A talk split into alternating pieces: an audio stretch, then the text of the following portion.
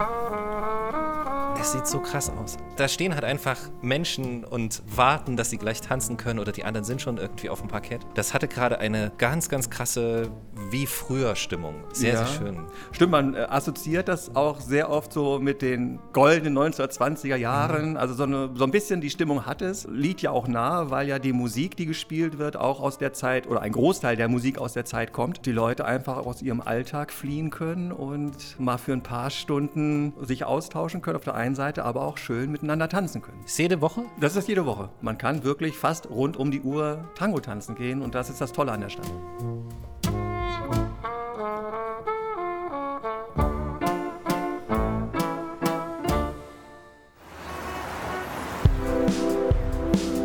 Willkommen in Berlin. Willkommen bei Berlin Unboxed, dem Visit Berlin Podcast mit neuen Perspektiven auf die Stadt.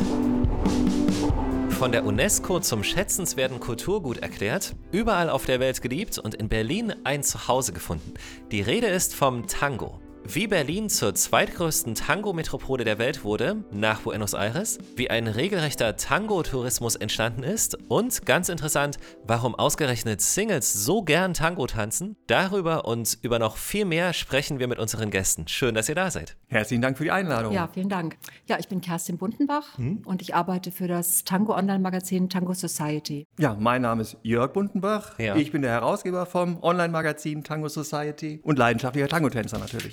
Von Visit Berlin dabei ist Christine. Freue mich, dass du da bist. Ja, danke. Ich freue mich auch. Ich bin Michael. Viel Spaß mit dieser Episode Berlin Unboxed und herzliche Einladung zum Tanz, sag ich mal.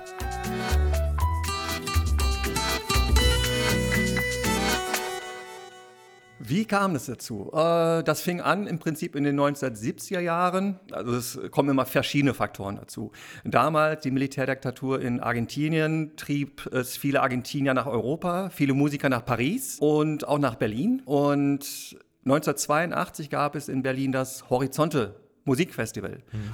Und da hat unter anderem Astor Piazzolla gespielt. Das hat dann in Berlin dazu geführt, dass Leute das gesehen haben, wie Juan Dietrich vom S-Studio Südamerika beispielsweise, der eigentlich der Erste war damals, der äh, sich die Schritte eingeeignet hat und angefangen hat, Unterricht zu geben in Berlin. Und dann hat sich das äh, ausgeweitet. Dann in den 80er Jahren gab es die ersten Milongas, so heißen die Tango-Veranstaltungen. Mhm. Man kannte sich in der Szene. Äh, es war noch nicht allzu groß. Einige fuhren nach Buenos Aires, um dort den Tango zu erleben und auch Tango zu lernen. Und das, was man dort gelernt hat, hat man dann hier in Berlin und in Europa weitergegeben. Es war sehr improvisiert, es war sehr experimentell alles. Und ja, das waren die Anfänge in den 1980er Jahren. Wo hat man da überall getanzt? Also haben sich da die Leute dann vielleicht in kleineren Gruppen zu Hause getroffen oder ist das jetzt zu romantisch, meine Vorstellung? Also, also ja, in Berlin, äh, das war ja das Besondere, es gab auch immer spannende Locations. Mhm. Also ähm, heute ist es ja schon schwer, äh, bezahlbare Locations regelmäßig zu finden, aber so ähm, in Berlin gab es immer noch irgendwelche besonderen Orte, die man entdecken konnte. Zum Beispiel auch so ein, ein Off-Theater, das Fliegende Theater in Kreuzberg war das. Das war ja schon 90 ähm, Wo wir uns, genau, wo wir uns kennengelernt haben. genau, das war einfach so ein total schöner Ort im Hinterhof. Und ja, es gab in Berlin einfach tolle Orte und die wurden dann auch genutzt. Ich meine, du weißt es mhm. noch besser, weil du ja früher angefangen hast, Tango zu tanzen als ich dass ihr auch in ja, leerstehenden vorher, Häusern zum Teil... Also, also in den 80er Jahren war es noch äh, das Loft im Metropoltheater am mhm. Nollendorfplatz beispielsweise. Das kennst du auf jeden Fall. Da, da gab es Tango, was auch, die Weiße Rose in Schöneberg, da mhm. wurde Tango getanzt. Äh, das waren so damals die Orte, aber es war vielleicht einmal im Monat äh, ein Tangoball und das war's. Und als dann die Mauer gefallen ist, äh, und Ostberlin mit dazu kam, da war es so wie auch in anderen Kulturbereichen. Da hat die Stadt gebrodelt. Es war ein Experimentierfeld und da wurde wirklich in leerstehenden Wohnungen getanzt. Da wurde in alten Seelen getanzt, die leer standen. Da war das alles möglich. Und das wurde alles über Telefonkette praktisch weiter verbreitet. Da gab es noch kein Internet. Und es war sehr spannend, die Zeit. Und dann hat sich das alles wirklich sehr, sehr schnell verbreitet. Und seit Mitte der 1990er Jahre ist es so, dass wirklich Berlin die Stadt ist, wo man jeden Tag in der Woche Tango tanzen kann. Welche Locations können wir denn direkt empfehlen? Oh, also zum Beispiel ein äh, ganz, ganz besonderer Ort und auch ein geschichtsträchtiger Ort ist der Rote Salon von der Volksbühne. Mhm. Da hat gerade Michael Rühl, also es ist der DJ für klassischen Tango, muss mhm. man sagen, der auch unheimlich viel für die Entwicklung des Tangos hier gemacht hat in Berlin. Der legt seit 30 Jahren im Roten Salon auf. Die haben gerade Jubiläum gefeiert. Da waren über 300 Leute. Da durfte dann auch äh, noch in diesem Foyer getanzt werden, weil der Rote Salon aus allen Nähten platzte. Also ähm, Michael hat extrem viel für den Tango getan hier und äh, ja, wie gesagt, jeden Dienstag jetzt im Roten Salon. Dann gibt es, ähm, ja, das Tangoloft wollte ich gerne noch mal erwähnen. Also äh, Mona Isabel und Henning, die beiden haben auch unglaublich viel für den Tango getan. Das Tangoloft ist die Institution, kann man sagen, die schon fast weltweit bekannt ist. Also die haben, äh, machen wahnsinnig tolle Veranstaltungen in ganz besonderen Orten. Und die haben jetzt hier eine neue Location gefunden und ja, und haben auch immer ganz besondere Orte, wie zum Beispiel im Wintergarten, macht sie ab und zu mal eine große Milonga oder ähm, Kulturhaus Peter Edel. Kulturhaus Peter Edel im Weißensee. Da gibt es jetzt auch wieder ein Festival im Mai mit, mit Live-Musik aus Buenos Aires, mit Otros Aires, eine ganz bekannte ähm, Tango-Band. Und ähm, ja, das ist auch so eine wirkliche Institution, das Tango Loft. Also ich glaube, was ja auch die Berliner Tango-Szene besonders auszeichnet, ist, dass es ja eigentlich mehrere gibt. Also ja. dass es eben den klassischen Tango gibt, dann mhm. aber auch den Neo-Tango oder Nu-Tango und ganz unterschiedliche Gruppierungen. Und auch in meinem Freundeskreis, also da gibt es mhm. Leute, die wirklich so als Pärchen dann zum ganz klassischen Tango hingehen,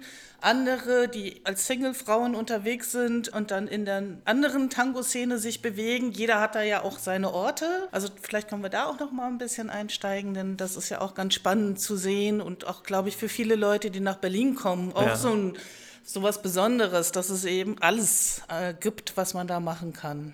Genau. Ja, genau. Der Vorteil ist, dass es hier so viel Angebot gibt, dass jeder auch seins findet. Weil es gibt ja verschiedene DJs, der eine liegt so auf, der andere so. es gibt ganz viel Neo-Longas, jetzt äh, so eine Strömung im Moment, ähm, dass eben so ein bisschen weg vom klassischen Tango mehr fast kaum klassischer Tango gespielt wird, sondern eher Elektro-Tango, ähm, manchmal Non-Tango, also dass Tango getanzt wird zu anderen Stücken aber das Gute ist in Berlin, dass man sich was aussuchen kann. Also, dass man jeden Tag mehrere Veranstaltungen hat und dass man wählen kann, was passt zu mir was passt zu jemand anderem. Und was ist hier auch stark vertreten ist, die Queer-Tango-Szene. Und die ähm, war vielleicht früher so ein bisschen abgetrennter, aber es ist jetzt einfach auch schon irgendwie integrierter. Also das ist einfach im Melonga-Kalender stehen dann auch die Queer-Melongas. Äh, und es gibt ein Queer-Tango-Festival auch in Berlin seit vielen Jahren. Das macht Astrid Weiske, die auch weltweit immer unterwegs ist in der Queer-Szene, Tango-Queer-Szene. Und ähm, Genau, das ist, also Berlin ist einfach sowas von bunt. Ja, es bunt ähm, ist divers und das Schöne an Berlin ist, dass das auch funktioniert. Die Szene ist riesig, man kennt sich untereinander, die Veranstalter, die Organisatoren kennen sich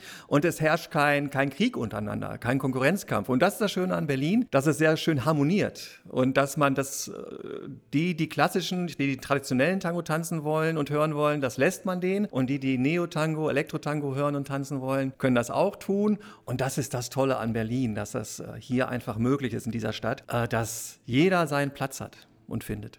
Ich hatte das gelesen irgendwo, dass der Tango vor allem bei Single-Leuten, Menschen mhm. ähm, beliebt ist. Ist es, hat das, Na klar. Welch, warum oder welche Bewandtnis hat das? Weil man eben dort. Ähm, man findet schnell Kontakt schnell, zum genau, anderen genau, genau. Geschlecht. Genau. Okay, Oder auch zum gleichen Geschlecht, wie ja, auch immer. Ja. Aber man findet schnell Kontakt. Also man geht tanzen und äh, man teilt die gleiche Leidenschaft, die Musik. Mhm und man tanzt miteinander und ist sich sehr schnell sehr nah. Da liegt es natürlich nah, ja. dass man sich dann eventuell noch näher kommt mhm. äh, und das wirklich auch nutzt als ja, Kontaktbörse ist das falsche Wort. Aber es ist schon etwas äh, auf elegante Art und Weise mit anderen Leuten in Kontakt zu kommen. Es muss ja auch nicht gleich immer sexuell sein, sondern es kann ja auch ein guter sozialer Austausch sein. Die soziale Komponente, die genau, du hast genau, ja gesagt. die soziale genau. Komponente. Ja. Und, und das ist das Schöne beim Tango, dass mhm. man einfach da erstmal grundsätzlich, wenn man zum Tango geht, weiß man, das teilen die anderen, die dort sind, auch. Und damit mhm. ist schon mal eine Basis gelegt. Ja, und das Tanzen selber auch. Ähm, es ist ja einfach, es gibt, glaube ich, nichts, wo man sich so schnell so nahe kommt mit fremden Menschen. Also dieser Moment des Tanzes, Voll. Wange an Wange. Ich glaube, das man, kennt man, äh, man, das, das, gibt es nirgendwo. Ja. Das ist einfach dieser Genuss, wenn es gut passt, äh, wenn die Chemie passt, ähm, mhm. miteinander drei Minuten zu teilen oder auch noch länger eine Tanda, also vielleicht drei Tangos oder drei Tango-Walzer miteinander zu tanzen und, und das zu genießen. Und dann geht man wieder auseinander. Äh, es ist eben ein Moment der Intimität. Aber es ist eben auch, dass man dann wieder auseinandergeht. Es bedeutet erstmal nicht mehr als das, dass man sich verabredet zum Tanzen. Es kann auch sein, dass man sich noch näher kommt, aber es ist einfach ein schöner Genuss ähm, mit einem anderen diese, diese schöne Musik zu teilen. Und das ist etwas, was es sonst, glaube ich, kaum gibt. Also nicht, dass ich wüsste. Und Menschen, die alleine leben, die haben jeden Abend die Möglichkeit, in Gesellschaft zu sein. Mhm. Ich habe das selbst auch ähm, gehabt, als ich nach Berlin kam und äh, mich von meinem Mann, ersten Mann getrennt habe. Und dann war ich alleine hier und dann habe ich den Tango, also bin ich allein zum Tango gegangen. Ich hatte ja schon dieses Schlüsselerlebnis gehabt und dann habe ich es aber wahr gemacht und bin dann zum Tango gegangen. Es ist mir erst schwer gefallen, weil ich die Szene nicht kannte. Aber als ich das erste Mal da war, war irgendwie so der Bann gebrochen. Da war ich jeden Abend beim Tango und irgendwann Schön. sind wir beiden ähm, uns über den Weg getanzt. Und ähm, genau, da bin ich, äh, das war auch äh, so wirklich kurios, da bin ich Jörg auf einer Treppe begegnet in einem, es war ein Tango-Festival. Er geht die Treppe runter, ich gehe die Treppe rauf. Ich wollte nach Hause gehen und dann sagt etwas in mir, also wie so eine externe Stimme, sagt zu ihm, mit dir will ich auch mal tanzen. Aber sie hat so laut gesagt, dass es der halbe Saal gehört Ja, ja, nee, das nicht, aber, aber ist gar nicht meine Art, jemand so platt also anzusprechen jetzt. Aber das hat aus mir herausgesprochen. Wir sind uns begegnet beim Tanzen, mit dir will ich auch mal tanzen. Und das nächste Mal, als wir uns getroffen hatten im Fliegenden Theater. Haben wir geheiratet. Naja. Wir waren schnell, aber so schnell auch nicht. Aber da haben wir dann das erste Mal miteinander getanzt und dann, ja. ja. Äh, aber nochmal auf. Äh, es, ist, es, es wird gerade zum Liebespodcast ein bisschen. aber, aber schön. Also, ich meine. Romantisch. Das ist ja aber wie beim Tanzen auch. Was, was ihr ja gesellschaftlich und sozial gesehen, um da nochmal kurz einzuhaken, was ihr ja Tolles macht mit diesem Angebot, ob das hier ist oder in einer anderen Location, ist ja genau das. Es treffen sich Menschen, die erstmal nichts Schlimmeres machen, außer gut miteinander zu sein. Mhm. Also, es hat ja wirklich nicht nur eine soziale Komponente, sondern eine sehr liebevolle soziale Komponente und so. Und das, ja. finde ich, kann man auch mal herausheben. Das stimmt. Ähm, ja. Da kann man sich. Respektvoll ist das ja, auch. Ganze, ja. Das ist auf, Höflich. das ist auf vielen Ebenen ist es ein sehr, sehr sinnvoller Umgang miteinander. Mhm. So. Und das finde ich schön. Ja, es ist wirklich extrem höflich und es wird zum Beispiel auch kein Alkohol getrunken, also kaum mhm. zu, zum Leidwesen der, der Gastronomie in den Sälen, aber mhm. da reicht ein Wein und eine Apfelsaftschorle. Aber das, das ist einfach sehr höflich mhm und, und eine sehr angenehme Gesellschaft. Also es ist, man kann auch nette Gespräche führen, es ist wirklich toll, also muss man mhm. sagen, neben der Musik und dem Tanz. Du wolltest noch was genau, sagen Genau, nochmal auf deine Frage, Christine, äh, warum so viele Singles auch in Berlin äh, Tango tanzen. Ich glaube, das liegt am Ursprung des Tangos auch. Also in Buenos Aires, als der Tango entstanden ist, gab es auch dort, die ganzen Einwanderer dort, in erster Linie Männer, waren viele Singles äh, und der Tango ist dann irgendwie dort entstanden in den Bordellen und in der, ja, heute sagt man es nicht mehr, früher hat man gesagt Unterschicht. Und man hat Tango getanzt äh, und hat einfach den Kontakt zu anderen Menschen gesucht. Und ich glaube, das ist so ein bisschen die Parallele zu Berlin. In Berlin gibt es viele Singles. Es ist eine Stadt der Singles. Viele sind auf der Suche nach Kontakt, nach Austausch mit anderen Menschen. Und ich glaube, das ist eine schöne Parallele zu Buenos Aires. Und ich glaube, das ist auch ein Grund dafür, dass der Tango in Berlin wirklich so, so boomt. Also er boomt nicht nur, sondern er ist ja inzwischen seit Jahrzehnten etabliert als in der Kulturszene, muss man sagen. Eigentlich ja schon äh, seit dem Ersten Weltkrieg. Also der ist ja schon damals so die erste ja. Welle äh, rübergekommen, bis es dann verboten wurde, auf höchstkaiserlichen Erlass offenbar. Zumindest für die Offiziere. Ja, genau. und äh, ich habe auch ein ganz wunderbares Zitat von damals gefunden, von 1914, und ich finde, es passt immer noch. Seit Tango uns bekannt ist, Berlin ganz plümerant ist. Es wird der Großberliner zum Tango-Argentiner. Ja, es ist, ja. es ist spannend. Also gerade die 1920er Jahre, damals gab es ja viele Musiker aus Argentinien, die nach Europa gekommen sind, nach Paris, nach Berlin, um hier auch Platten aufzunehmen und hier aufzutreten. Also, wobei man sagen muss, Tango war ein Teil der Tanzszene damals. Man hat Cha-Cha-Cha, Foxtrot, Charleston und Tango getanzt. Aber reine Tango-Veranstaltungen ist mir nicht bekannt, dass nur Tango getanzt wurde. Das war dann integriert in die anderen Tänze. Aber es haben auch viele Tango-Orchester live in Berlin gespielt, ja. Die heute in den Milongas zu hören sind.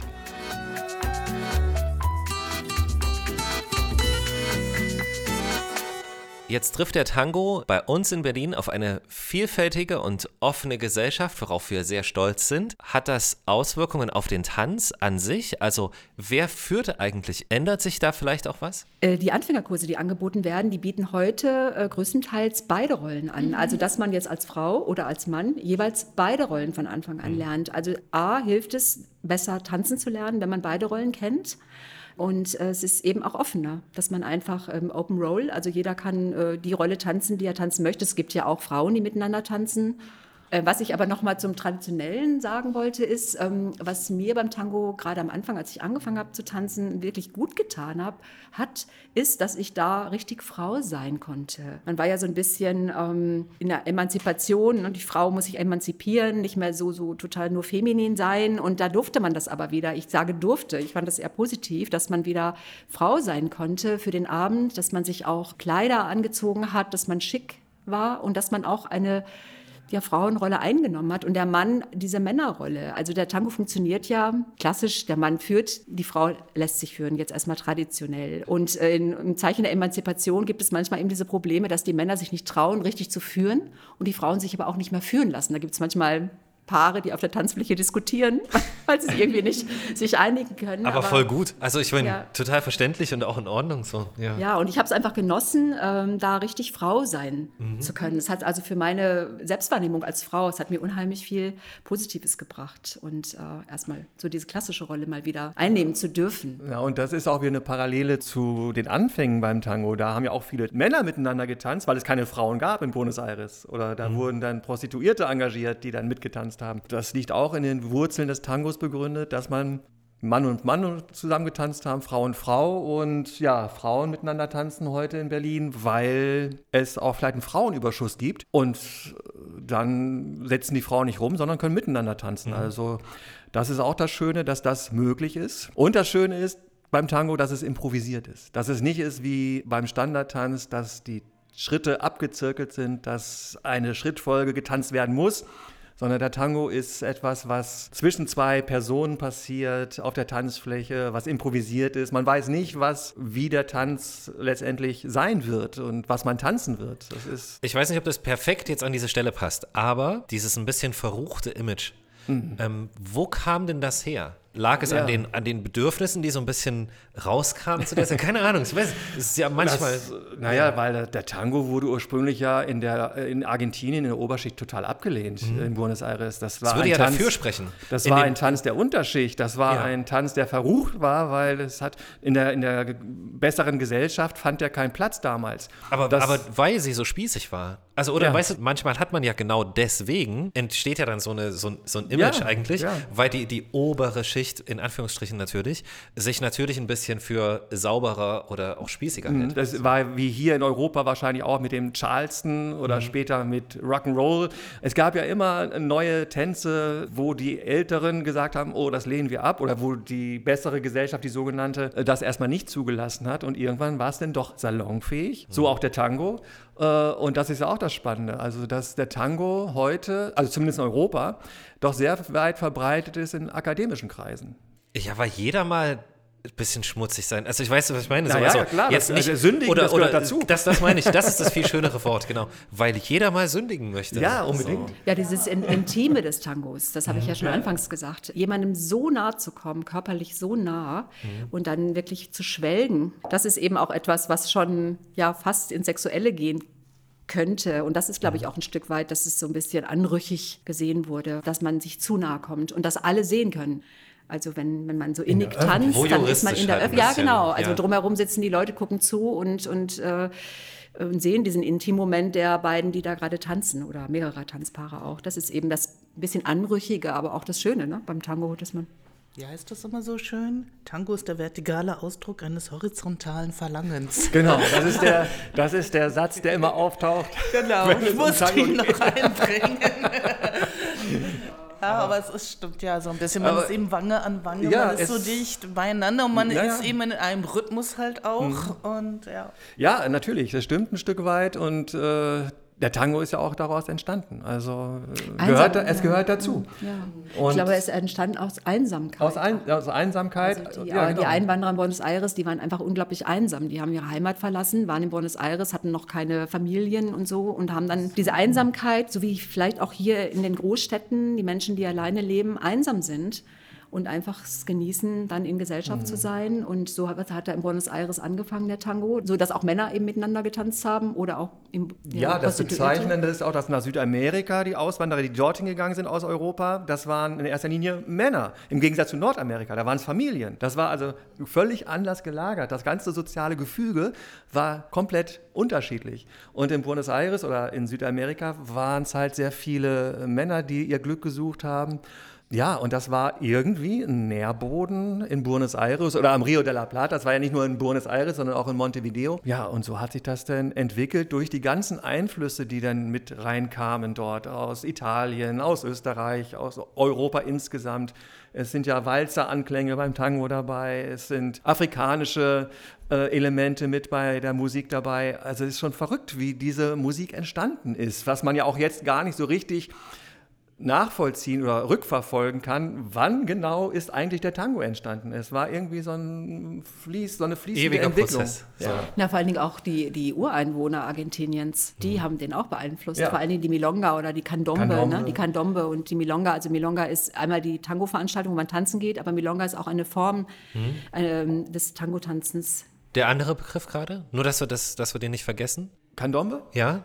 Das bedeutet? Das ist ein, äh, das ist praktisch, glaube ich, dieser, dieses, diese, der Ureinwohner, ne? die Musik der Ureinwohner, der Rhythmus. Der Rhythmus, der mit, mit auch mit, mit Percussions, mit Trommeln. Genau, also, und die, die äh, Tango Milonga, die ist so eine Art Polka. Da tanzt man Tango, aber in so ein bisschen, in so einem, ja, sag ich jetzt mal, ein bisschen platt Polka-Rhythmus. Also das, da ist der Einfluss der Candombe mit drin, ne? Also dieses, dieses rhythmische ähm, der Milonga. Das ist so ein bisschen fröhlich und so wie so eine Polka eben, ne?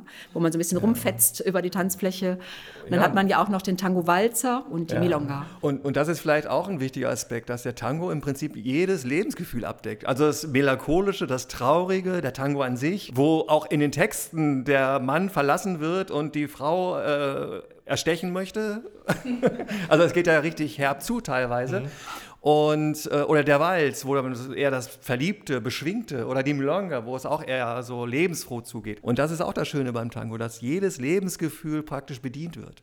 Gibt es noch in dieser, in der wilden Tango-Geschichte, gibt es dort noch irgendwo so ein Zeitgeschehen oder mal so ein Zeitfenster, wo vielleicht weg war und wieder auftauchte oder noch irgendwie wo ja. irgendwas ja ja besonderes ganz passiert ganz wichtiger Punkt stimmt okay. warum, warum, haben wir den vergessen ich, deswegen deswegen frage ich so, so so unwissend nach genau also in Buenos Aires also Getanzt wurde ja in den 30er, 40er, Anfang der 50er Jahren mhm. in Buenos Aires. Äh, und mit Aufkommen des Fernsehens und anderer Gewohnheiten in der, ja, dass man nicht mehr rausgegangen ist, dass dann Orchester gespielt haben, Konzertant, wo man Konzerte besucht hat, aber nicht mehr unbedingt getanzt hat. Und es war, der Tanz war dann eigentlich lange Zeit nicht mehr so äh, an der Tagesordnung, mhm. bis in die 80er Jahre hinein. Da war der Tango eigentlich in der Form, wie wir ihn heute wieder kennen, gar nicht mehr so präsent. Erst dadurch, dass in Europa eine Renaissance kam für den Tango, dass wieder getanzt wurde, merkte man in Buenos Aires, ach, das ist ja unsere Kultur. Und seitdem, seit den 80er Jahren auch in Buenos Aires wieder äh, der Tango aufgelebt ist und äh, wieder get mehr getanzt wird. Und das ist wieder das Schöne, dass dadurch, dass die Europäer den Tango für sich entdeckt haben, ein Stück weit auch wieder die Kultur zurück nach Argentinien gekommen ist. Und äh, der Tango, als nicht getanzt wurde, waren es eher die alten Leute ja. ne? in, in, Buenos Aires, die Tango immer noch gehört haben im Radio und die vielleicht sogar auch mal getanzt haben, mhm. aber die jungen Leute überhaupt nicht. Nein, die haben Pop Durch die Rock Popmusik, Rockmusik, genau, waren sie davon beeinflusst. Aber Salsa der Tango ist ja jetzt von den, in Buenos Aires vor allen Dingen von den jungen Leuten so aufgegriffen worden. Also die mhm. haben den auch weiterentwickelt, tänzerisch. Ich finde, dies, der Tanz ist so toll geworden durch die jungen Leute, die das weiterentwickeln. Und wenn die mal herkommen als Gastlehrer, hier sind und auch mal vortanzen. Also die haben so eine Musikalität im Tanz, das ist wirklich ganz toll. Und der Tango ist für Buenos Aires natürlich auch eine, eine Einnahmequelle geworden, weil viele äh, Touristen weltweit ähm, nach Buenos Aires pilgern, kann man schon fast sagen, ähm, um dort zu lernen und aber auch ständig tanzen zu gehen. Also Buenos Aires hat nochmal, ich weiß nicht, das wievielfache an Tanzangebot tagtäglich, da ist Berlin noch klein gegen. Und Buenos Aires profitiert natürlich davon, von den Touristen, die kommen. Äh, das ist in der Tat für Berlin auch wichtig geworden. Also der Tango-Tourismus in der Stadt Berlin ist inzwischen auch ein wesentlicher Faktor. Also das Embrace Festival über Pfingsten beispielsweise Äh, da kommen sehr viele aus dem europäischen Ausland nach Berlin, um Tango zu tanzen, um Tango zu lernen. Es kommen viele Argentinier äh, nach Berlin, nach Europa, um hier aufzutreten. Äh, und das zieht natürlich auch wieder Touristen. Und Berlin ist inzwischen was Tango angeht, auch ein, zumindest in dem Bereich, auch ein Touristenmagnet geworden. Kann man auf jeden Fall sagen. Es werden sogar Tango-Reisen nach Berlin angeboten. Ich bin so glücklich, dass dieses Wort Tango-Tourismus fiel. Weil als ich das erste Mal, das erste Mal gelesen habe, habe ich so gedacht, so, ja, jetzt übertreib mal nicht. ähm, aber es ist ja genau das, das ist ja das, was du gerade beschrieben hast. So, du machst halt irgendwie so ein tolles Angebot. Mhm. Und natürlich zieht das halt einfach, genau, es, ist, es zieht einfach Menschen und das mhm. ist total, das ist total schön zu sehen auch. Ja, so. und die Menschen oder die, die Tango tanzen und nach Berlin kommen, die wissen einfach, wenn sie herkommen, die können hier Unterricht nehmen, die können eigentlich ständig tanzen im Sommer mhm. am Paul-Löbe-Haus, Open Air oder Strandbar am Montbijou Park. Das sind alles so tolle Orte und das ist alles auch ungezwungen, das ist alles äh, einfach schön. Und das verbindet man natürlich dann auch mit einem Berlin-Besuch insgesamt. Tango-Urlaub in Berlin. Tango-Urlaub in Berlin, richtig. Ja, so heißt das auch. In, in Malachunter. Wird, wird angeboten. Genau, ja. da, in Malachunter wird das immer angeboten, mhm. jedes Jahr. Tango-Urlaub Berlin, die ähm, dann auch äh, nicht nur Unterricht geben, sondern mit den Leuten essen gehen und danach auf die besten Milongas in Berlin. Also die Leute werden sozusagen begleitet. Äh, denn Toll. jemand, der von auswärts kommt, hat, traut sich vielleicht auch manchmal nicht so, mhm. wenn er vielleicht aus einer kleinen Stadt kommt und dann werden die begleitet. Mhm. Ja, ich glaube, das ist auch ganz wichtig, wenn man jetzt von außen kommt, eben vielleicht nicht aus Paris oder Buenos Aires, sondern eben aus einer kleinen Stadt kommt und sich eben gar nicht so auskennt und dann auch vielleicht auch ein bisschen erschlagen ist von diesem unglaublich großen Angebot mhm. und so mhm. denkt, hm, ne, ich möchte jetzt einfach, ich möchte halt auch mal gucken und wie sind die so drauf und äh, ich kenne diese Szene ja gar nicht. Wenn man da so ein bisschen an die Hand genommen mhm. wird, ist mhm. natürlich auch super. Und das ist ein großer Vorteil. Genau, ja, ja, und gerade vielleicht auch äh, Menschen, die eine Tango erstmal gerade frisch gelernt haben, die ja. sind besonders dankbar dankbar, wenn jemand da ist, der ein bisschen unterstützt. Ne? Genau. Ist ja auch, äh, also ich fand das immer wirklich auch herausfordernd, ne? wenn man so seine drei Grundschritte gerade kann und dann aber schon mal ein bisschen tanzen möchte oder mitmachen möchte und dann stehen die da und du denkst so, ich frage mich, nicht. Aber, Aber das gibt es beim Tango nicht. Ich kann es nicht. Tango kann man irgendwie immer tanzen. Ja, es ist wie eine Sprache, glaube ich, ja. auch ein bisschen so. Es gibt so Grundwissen irgendwie. Und dann brauche ich aber diesen Moment, wo ich mich das traue, mhm. und, um zu merken, dass ich damit kommunizieren kann. Das ist ein schön, schönes Stichwort. Also wie eine Sprache, das ist wirklich das Schöne. Also gerade Tango-Tänzer sind ja sehr viel unterwegs. Und egal, wo ich bin auf der Welt, ich kann in vielen Städten weltweit zum Tango tanzen gehen und findet sofort Anschluss. Mhm. Also es ist wirklich wie eine Sprache und äh, das ist das Tolle. Es ist international. Tango-Tanzen verbindet. Man kann mhm. tanzen, obwohl man vielleicht kein Wort miteinander reden kann. Und das ist das Faszinierende einfach. Wenn sogar im Roten Rathaus also Tango-Veranstaltungen stattfinden, dann zeigt das ja auch nochmal, wie sehr das angekommen ist und wie wichtig das auch für die Stadt ist mhm. und dass es eben auch so wahrgenommen wird, ja, gefördert wird mhm. letztendlich. Genau, dass ja. sowas überhaupt möglich ist. Ne? Dass ja, man genau. im, äh, im also ich glaube, ja. nicht in jeder Stadt kann man im Rathaus Tango tanzen tanzen. Nee, aber in Berlin nicht. schon. In Berlin schon, aber ja, was ich vorhin schon sagte, Tango, die Tango-Kultur gehört inzwischen zu Berlin. Es ist ein Bestandteil der Kulturszene. Und das ist ja das Tolle, dass es nicht nur irgendwie ein Trend ist, eine Mode ist, sondern es gehört inzwischen dazu. Seit vier Jahrzehnten. Und ja, das sagt alles.